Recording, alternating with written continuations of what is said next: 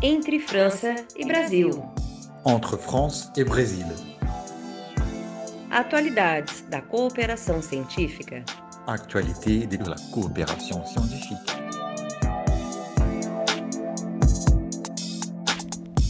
Bonjour à toutes et tous. L'heure est un nouveau podcast de la série Entre France et Brésil, Actualité de la coopération scientifique, une série réalisée par le Consulat général de France à São Paulo. Je suis Nadège Mézier, anthropologue et attachée pour la science et la technologie au Consulat général de France à São Paulo. Je reçois aujourd'hui Laurie Van de Velde, qui est inscrite en thèse de doctorat à l'EHESS. Sa thèse, en anthropologie, porte sur les concours de chants d'oiseaux à São Paulo et ses alentours. Laurie est récipiendaire d'une bourse de terrain REFEB, Réseau français d'études brésiliennes, programme créé en 2001 par l'ambassade de France au Brésil.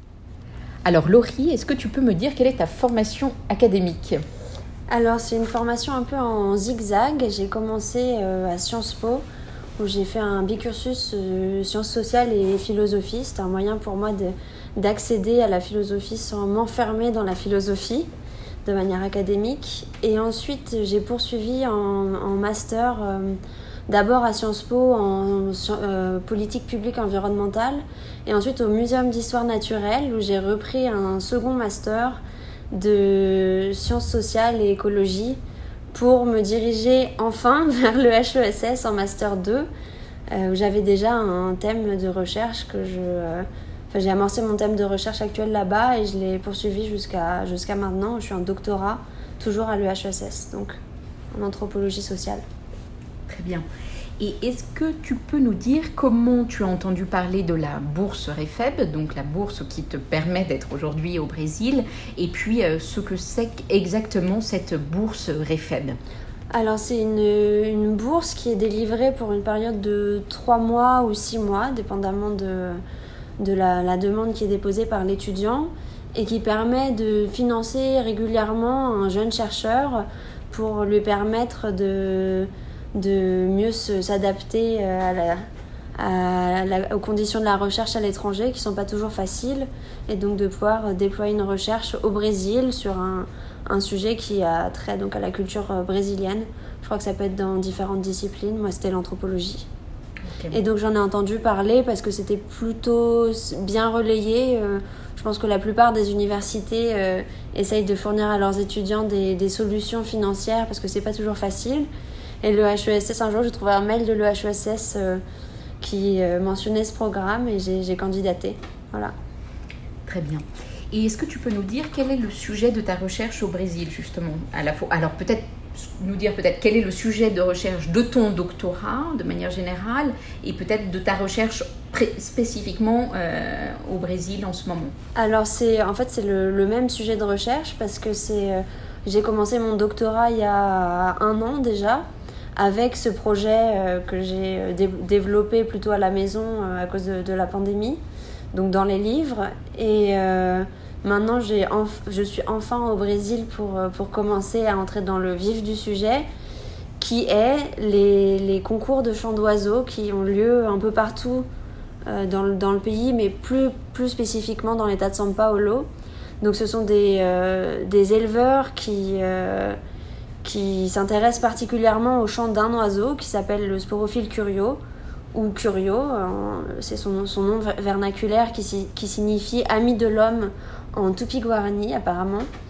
Et ils élèvent ces oiseaux pour euh, obtenir un chant qui à la base a un dialecte territorial mais qui va être modifié par une action humaine pour ensuite euh, être évalué au moment de, compétitions de chants d'oiseaux qui sont des, compétitions euh, qui ressemble, euh, qui pourrait s'approcher d'un concours de musique classique avec un règlement jugé sur. Euh, on va juger les chants d'oiseaux sur une partition avec divers critères, la voix, la mélodie, etc. Et donc le but de ma recherche, c'est de, comprendre de manière générale les interactions qui ont lieu dans l'espace domestique entre les humains et les oiseaux et de comprendre comment une, une culture peut se co-créer et coévoluer entre des humains et des animaux, d'autant plus que ce sont des animaux qui ne sont pas des mammifères, donc ça rajoute un, un peu de piment. Très bien. Et hum, petite, euh, petite question. C'est de l'anthropologie, mais j'imagine que tu, tu vas voir ailleurs d'autres disciplines pour t'aider à comprendre ces interactions. C'est sûr, c'était un peu un, défi, un des défis de ma recherche, et je, enfin, je pense que c'est ce qui la rend intéressante c'est que l'anthropologie de manière générale a eu tendance à jusqu'à récemment à penser les interactions entre les humains et les animaux par le prisme euh, enfin par un prisme très anthropomorphique. Et donc j'essaye d'avoir recours par exemple à l'ornithologie à l'éthologie pour, euh, pour lire et mieux comprendre le, le, comportement animal et euh, mieux comprendre les, mécanismes de, son influence aussi sur la culture humaine ce qui de, toute manière était euh, nécessaire parce que les, éleveurs que je rencontre sont très informés, euh, ont une culture éthologique qui est assez euh, surprenante parfois. Donc euh, ça permet aussi de, construire un dialogue, euh, un dialogue avec leurs leur connaissances. Et justement, de, ces éleveurs, est-ce que euh, tu peux nous en dire plus? Ce sont des hommes, des femmes, de quel milieu social? Alors, ce sont très très très majoritairement des hommes.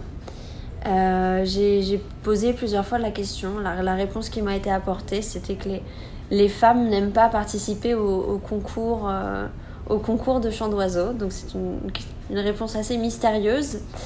Mais euh, le, profil, en tout cas social, est assez varié.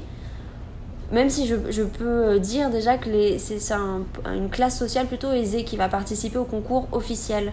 Parce que dans la périphérie des, des grandes villes comme, comme São Paulo, il y a énormément de, concours qui ont lieu, euh, mais de manière euh, illégale et donc qui ont aussi euh, euh, des, aspects un peu plus négatifs.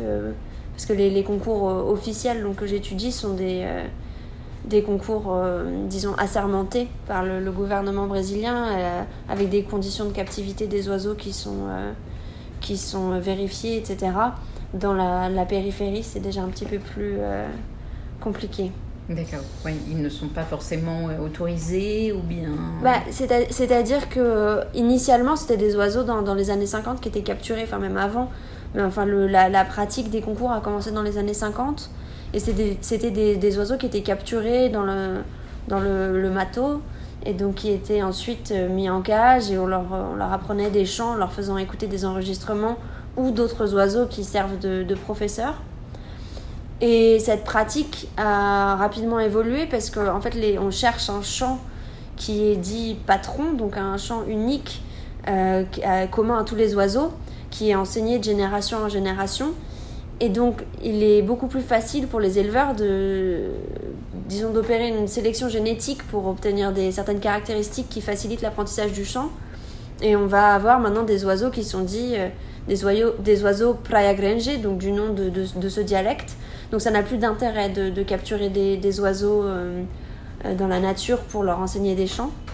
Le problème des, concours de la, périphérie, c'est que ce sont d'autres types de concours, souvent qui sont dits des concours de fibres, où on va approcher des cages les unes des autres, on va former une, espèce de, de grande ronde, et c'est l'oiseau qui chantera le, plus longtemps, qui sera dit le plus euh, valeureux qui, euh, qui gagnera à la fin. Et là, forcément, comme il n'y a pas cette qualité de chant qui est recherchée, il est possible d'aller capturer des oiseaux euh, encore dans la, dans la nature pour les faire participer. Même si, comme il y a moins de moins en moins, de moins en moins d'oiseaux euh, en liberté, on va dire, ça, ça, mm -mm. ça rend aussi la capture plus difficile. Oui, d'accord.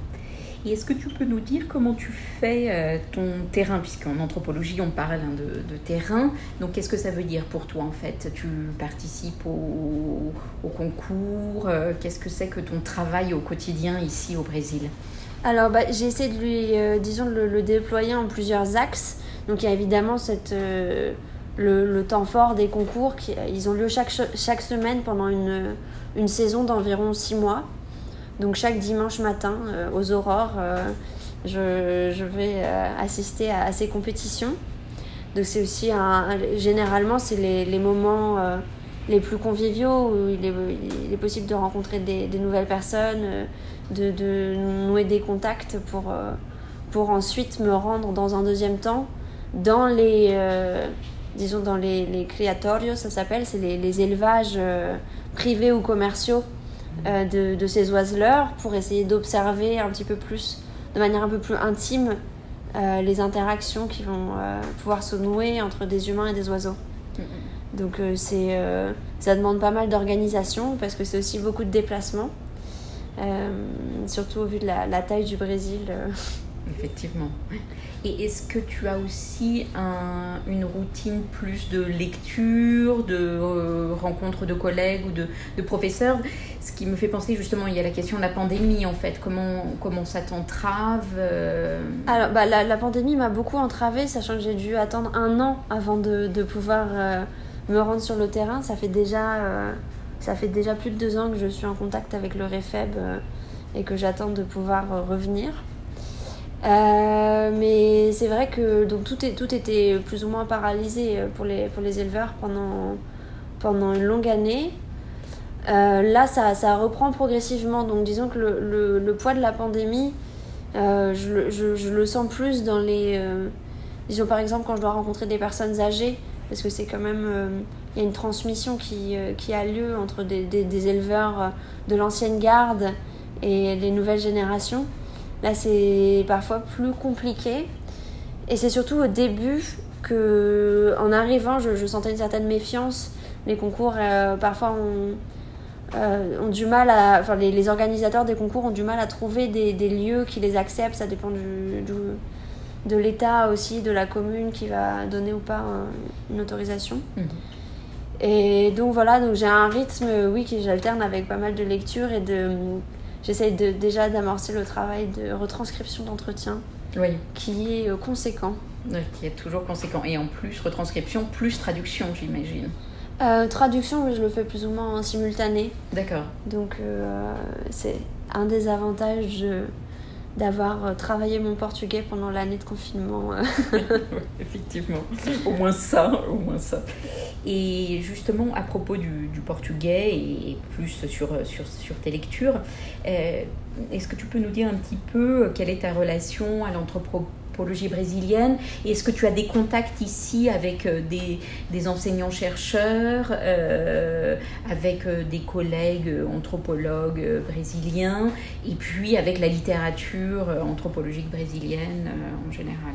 Bah, Pour moi, en fait, les, et je pense pour la, plupart des, étudiants en anthropologie, le, le, Brésil, c'est un peu une, une, la terre promise de il y a l'Amazonie, toutes ces, communautés euh, autochtones qui y vivent, euh, l'animisme avec un grand A euh, qui, se trouve ici. Donc c'est vrai que le, Brésil, pour moi, c'était beaucoup ça, cette, cette, cette, grande forêt avec des, des, animaux avec lesquels on noue des relations sociales. C'est vrai que j'ai beaucoup lu Vivero de Castro qui est quelqu'un qui, qui m'inspire beaucoup et que je trouve euh, absolument génial.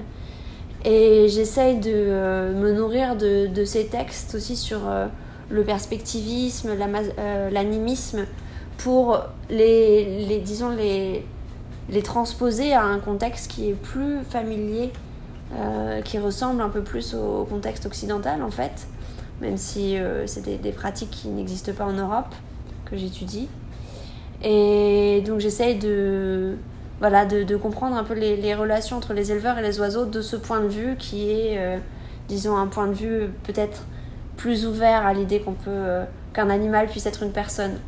Donc ça c'est une chose. Ensuite c'est vrai que je pense que je gagnerais beaucoup à pouvoir rencontrer l'anthropologie urbaine euh, qui je crois existe de manière... Enfin il y a une forte tradition d'anthropologie urbaine au Brésil. Mm -hmm mais euh, le, le, terrain est tellement dense que j'ai pas vraiment eu l'occasion de d'approfondir ces liens. Mm -hmm. Et des contacts avec euh, des enseignants-chercheurs ici? Est-ce que tu as des...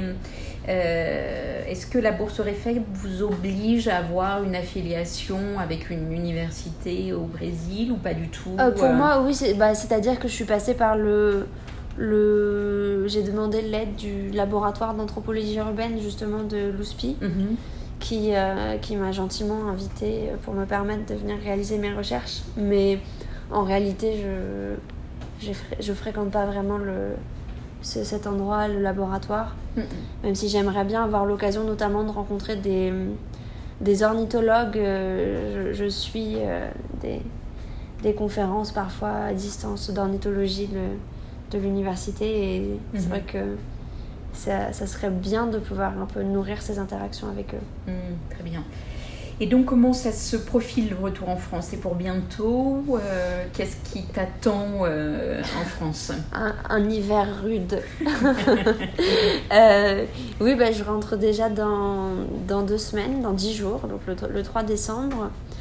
Et je, je vais profiter de, de, des deux mois que je vais avoir normalement avant de revenir au Brésil pour réorganiser un petit peu tout le, matériel que j'ai accumulé, des, des, livres, des revues, des enregistrements, des entretiens, et essayer de reformuler un petit peu des, de nouvelles questions, peut-être euh, de systématiser un peu plus ma méthodologie de recherche pour pouvoir euh, revenir ici euh, un peu plus armée, outillée, et poursuivre mes recherches pour encore un an normalement, avant d'amorcer la rédaction de ma thèse.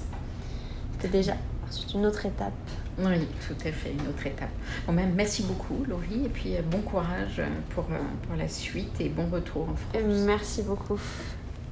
Nous terminons ici ce nouveau podcast de la série Entre France et Brésil, actualité de la coopération scientifique. Je remercie grandement Laurie Van de Velde. MS Production Sonora est à la réalisation technique. Bientôt un nouvel épisode. Ciao, au revoir.